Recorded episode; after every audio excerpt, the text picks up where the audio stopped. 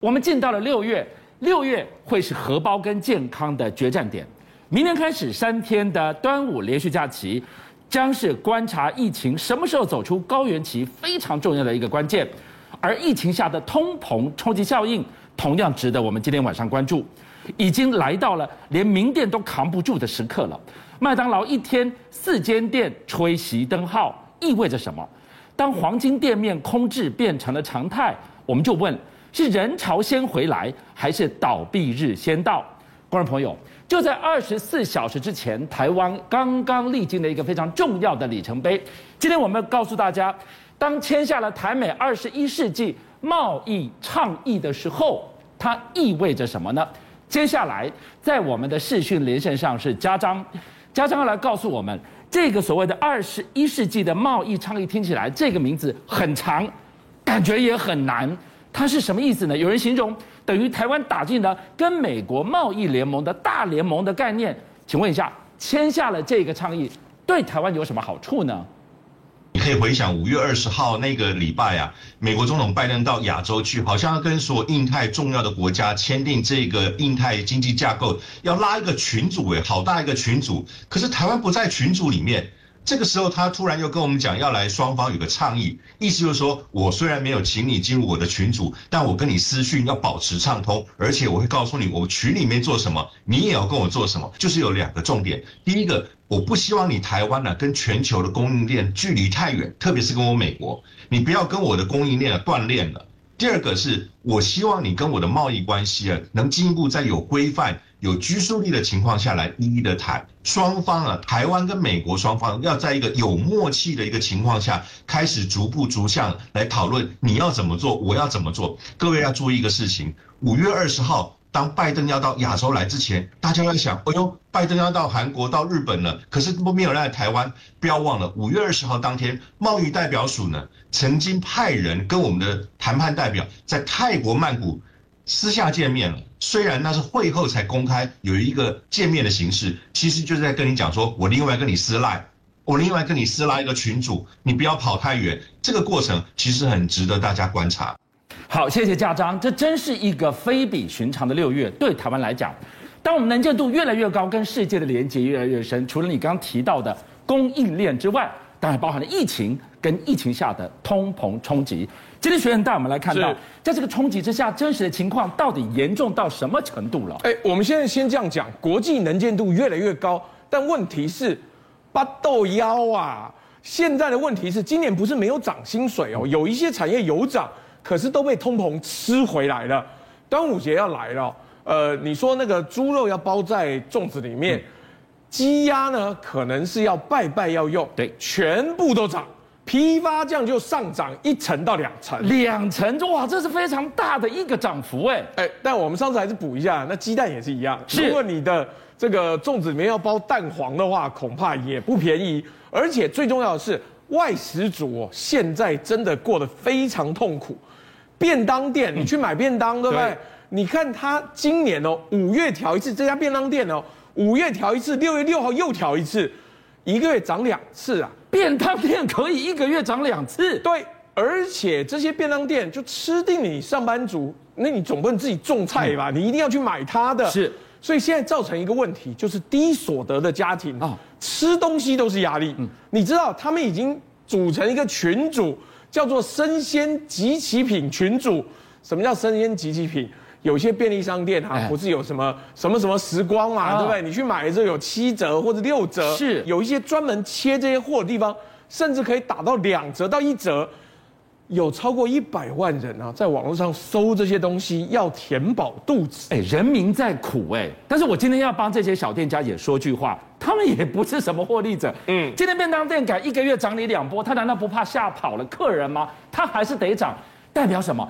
它的运营成本压力节节垫高，还没完哦。现在六月的第二天，昨天开始更苦了。哎，我们这样讲，昨天开始夏日电价六月一号上路了。哎呦，最高涨幅涨百分之二十七。是，你说涨价就涨价有什么关系？我告诉你，有一个问题，现在在家工作，小朋友不上学，对不对？对，在家开不开冷气？开啊。用不用电脑？用电脑。耗电是不是都增加？然后价格又上升，政府没有再跟你客气，最高涨幅到百分之二十七。是。平均每户，全台湾每一户民生用电，平均月增四百二十六元。哎呦，这个等于是百工百业，不管你做哪一行，没有人躲得过的东西，你也得吃。但我们细看进去。观光产业真是重中之重，产业都变产业了。观光跟餐饮业很惨很惨，凤凰旅游是倒数第一名，二十三点九万一整年的薪资哦，哦，一整年？哎，二十四万不到哎，因为中间一定有无薪假，你算一下就知道，十二个月啊，一个月两万块都不止二十三点九哎，那藏寿司倒数第三，二十七万。嗯保守估计哦，有一点七万人放无薪假，而且最重要的是，这些无薪假里面六成是住宿跟餐饮业。这一波大浪已经一路打到连连锁店都受到影响，名店都扛不住了吗？你你看之前有很多人啊，爱三店开了几十年，他从小吃到大，他都觉得说啊，怎么就这么走了？因为很简单呐、啊，连麦当劳在疫情跟涨租的状况下。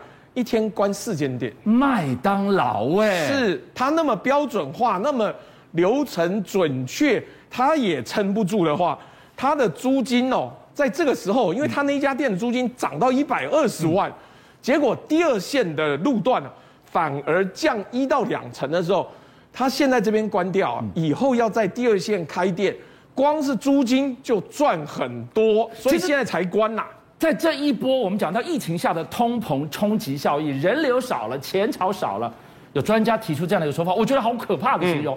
他说，黄金店面的闲置会变成生活的日常，真的还假的啊？全台的 H One 商圈哦，顶级商圈哦，人潮在这一阵子疫情期间重砍百分之四十一，也就是腰斩哎，逢甲商圈啊，士林夜市，甚至包含的信义商圈是。零售店跟休闲设施的这些商圈呢，人潮减少百分之四十一，只剩六成。因此，就像刚刚讲的，那人少这么多，你去忠孝东路看，你去信义路看，你去天母看，通通以前还可以变成什么大拍卖，什么卖床垫的，现在都没有，他直接贴出租，连快闪店都没了，都没了，因为根本划不来，没人，谁会来快闪店买东西？所以连逢甲那种三百坪最好的正面的店面哦。年租降快一半，从二零一六万降到一三二零万，还是没人租，打到骨折，等不到人来租。好，我们看到的是台湾在疫情通膨下的冲击。另外一个地方，我们看到是中国大陆，嗯，他们现在上海逐步解封了。我们发现了一件事情：解封之后，除了欢欣鼓舞，只剩一种声音，感谢习主席。只问一个问题：嗯，那你今天整个风控下的三个月、四个月？你经济怎么办？经济不顾了吗？全部感谢吗？我我们先这样讲，目前解封哦，但是保守估计还有六十几万人还没有解，区域还在这个封锁当中，所以上海的领导们就致全市人民的感谢信，是。里面三度提到习近平坚强领导，你知道这个什么意思？要感谢习主席让我留下来，不然在这种状况之下，整个领导班子早就掀掉了。但现在还可以留下来，真是要感谢习近平主席。但他造成的商业冲击跟 GDP 的影响，是不是真的不存在？不对，我告诉你，江苏省委副书记张敬华，非常高阶的职位，首次我们看到有这种职位的人下台被双开的原因，是因为涉嫌伪造经济数据。哎。过去双开是什么？是贪污啦，是搞一些什么包小三啊，哎、见不得光、道德操守，对不对？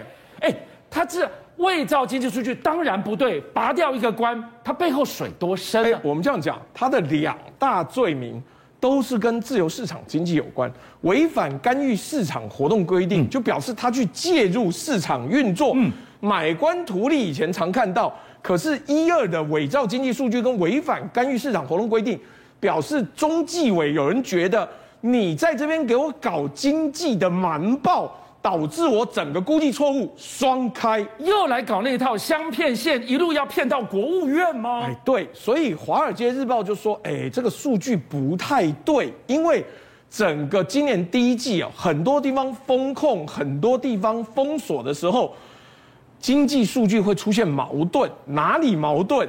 野村就直接讲，华尔街是说这个数据看起来不对，野村直接说你的发电量下滑，嗯，那你怎么可能生产量还维持百分之四？GDP 怎么可能到百分之四点六、四点八？哎，有道理哦，因为大部分经济学家都是觉得应该四点二、四点四左右，嗯、可是我们用其他的运输量下降，嗯、发电量下降，嗯、那你货不能畅其流，嗯、货也生产不出来的时候。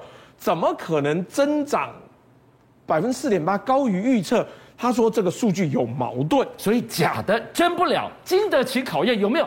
当人民越来越多的质疑说这个数字会不会是塞出来的，会不会是经过调整出来的假数据？那有没有更接近真实的方法？有，就是我们讲的克强指数，李克强这一次他不是还有讲吗？所有的手段应用当用，最好全部用。所以要看，就是我们刚刚讲的铁路货运量，货运到底有运多少，煤炭有没有运出来，然后货物的这个产品有没有运出去，再来就是刚刚讲用电量，你不管是什么样产品，总是要用电嘛，工厂的这个运输带要转呐，再来第三个，银行贷款的发放量，所以这三个东西哦，就是看你经济是不是畅旺的状况，目前看起来不漂亮，邀请您。一起加入五七报新闻会员，跟俊相一起挖真相。